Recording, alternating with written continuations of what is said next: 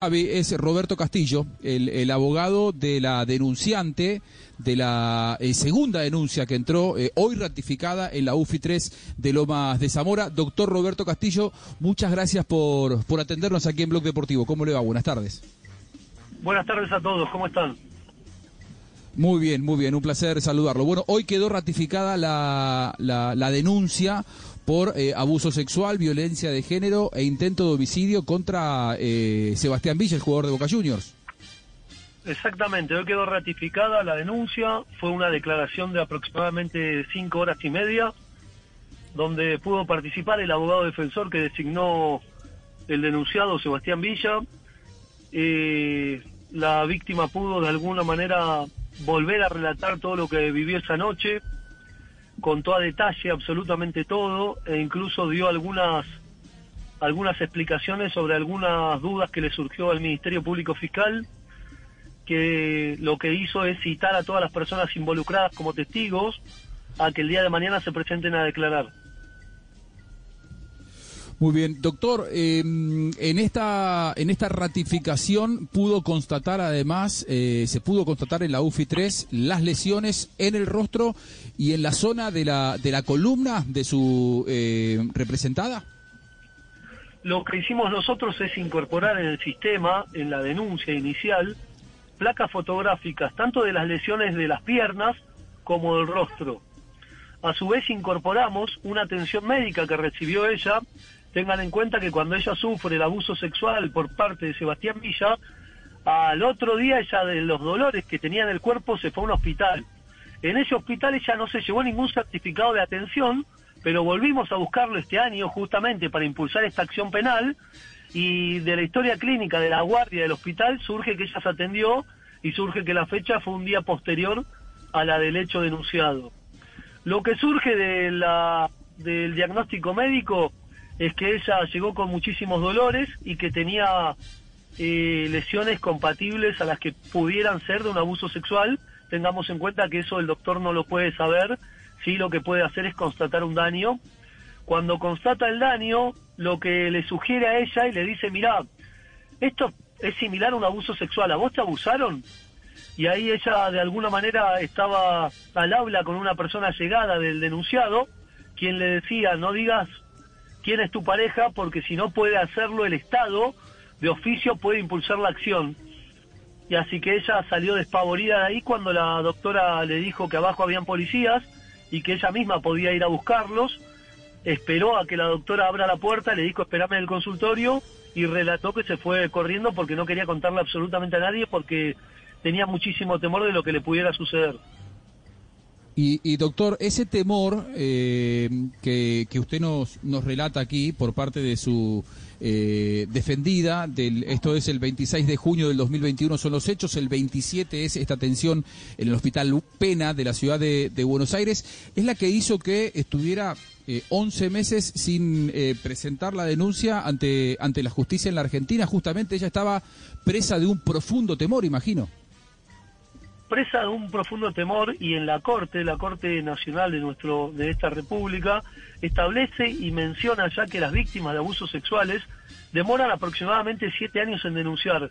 Más allá de eso, lo cierto es que ella le comentó a la fiscal que después de terminar la relación con Sebastián Villa, teniendo en cuenta de que ese hecho que se produce, más allá del hecho que se produce, después continúa la comunicación con él y con parte de su entorno.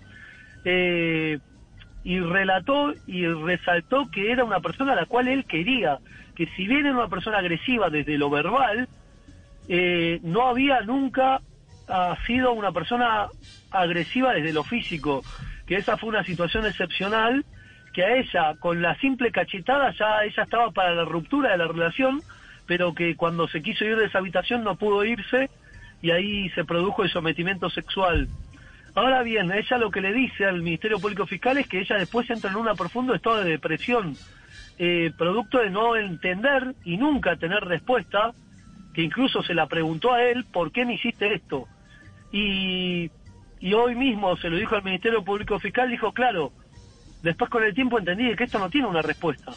Y yo se la pedí a él y le decía el por qué, por qué, por qué, y él solamente me decía que, que que nada, que deje la bobada y dijo algunos términos propios de, que deben ser utilizados por por ustedes en su país y que, que deje el teatro y bueno, de alguna manera trató de incentivarla y manipularla para que ella no, no lo denuncie, diciéndole que si ella lo quería a él, piense que él es una persona que le da de comer a tantas personas de su familia, que su familia es gente de bien y una serie de cuestiones que, que a ella la llevaron a estar absolutamente manipulada eh, con bronca, pero también con mucho miedo. Y ella eh, también en lo que dice es, yo le referí que yo estaba en mi país y que era distinto a lo que sufrió Daniela, porque Daniela no estaba en su, en su país.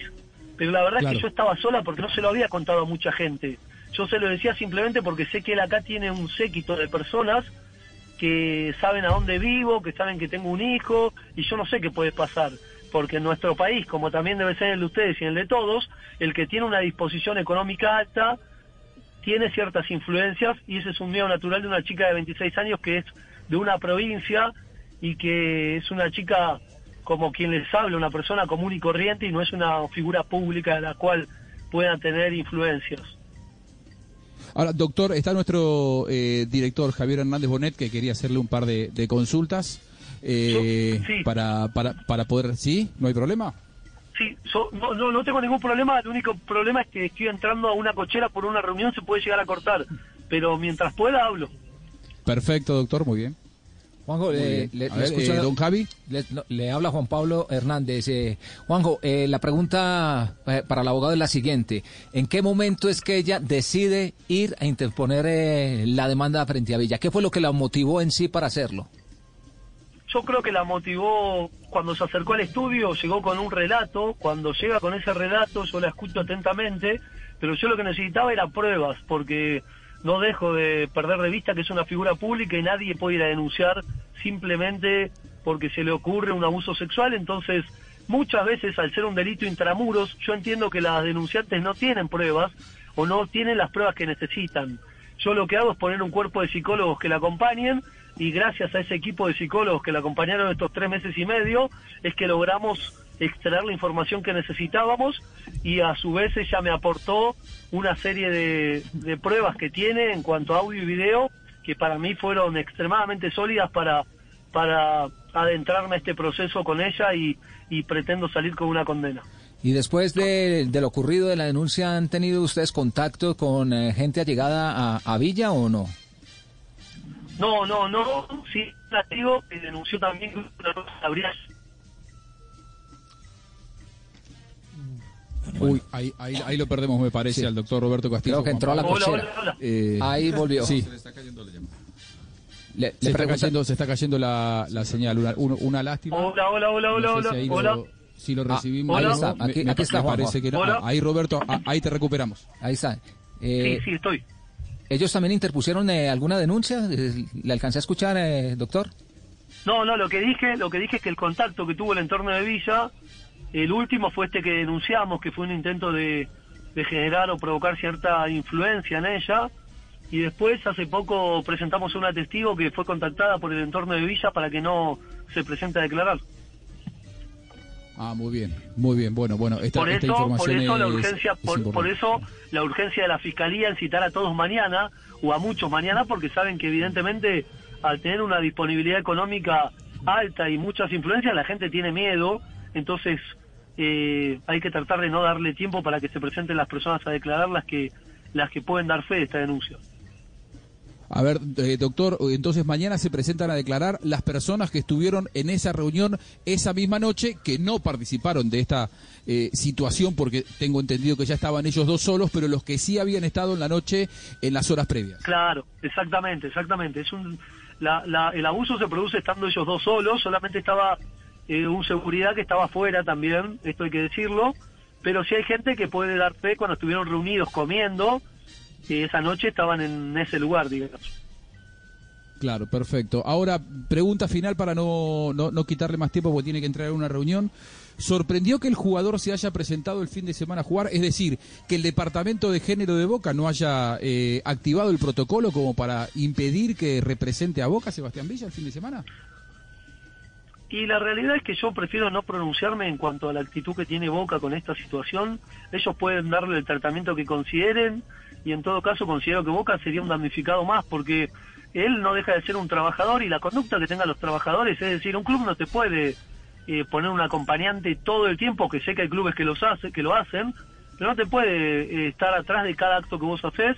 Los actos de las personas tienen eh, consecuencias y son creo que individuales, con lo cual el club es un damnificado más que va a perder, si termina esto con una condena, los contratos que, vienen por delante en la vida de este jugador.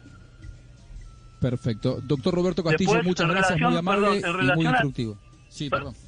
Perdón, en relación a que él se presente a jugar, Acá me lo han preguntado y yo digo, y es normal, porque él, aunque por dentro pueda estar representándose la idea de una condena, no lo va a mostrar, porque él públicamente se tiene que mostrar como una persona inocente. Es una cuestión de estrategia, es básico. Como decir que esta chica quería plata de él también es una cuestión de estrategia, porque es la, típica estrategia que utilizan las personas que tienen poder, un poder adquisitivo alto, es decir, que siempre las personas quieren algo de él. Ahora, lo que, lo que me parece algo que no es casual es que acá hay 10.000 jugadores y no los 10.000 que tienen dinero tienen denuncias de este, de este calibre. Entonces, eh, no creo que siempre sea que se esté buscando una ventaja patrimonial cuando se denuncia a una persona, y mucho menos con un acto como este que queda daños en el cuerpo. Es decir, es fácil mediante pericias constatar y acreditar lo que se está denunciando, ¿se entiende? Eh, no es un delito que, que no, no es un delito que, que sea difícil de acreditar, teniendo en cuenta que aparte hay una doctora en un hospital público. Eh, pero bueno, nada, perdón por el poco tiempo y muchas gracias por el espacio. No, por favor. No, muchas gracias a usted, doctor Roberto Castillo, muy amable, ha sido muy claro. Seguimos en contacto, hasta luego, chau, chau. Perfecto, muy bien. Ahí está el doctor Roberto Castillo. Juan Pablo, me parece que clarísimo con respecto a los próximos pasos. Mañana, entonces, citados en la, en la UFI 3 de Lomas de Zamora, todos los que estuvieron, todos los que participaron aquella noche de aquella cena, en las horas previas a lo que luego termina siendo la erradicación de una denuncia. Presunto abuso sexual, presunto intento de homicidio y presunta violencia de género.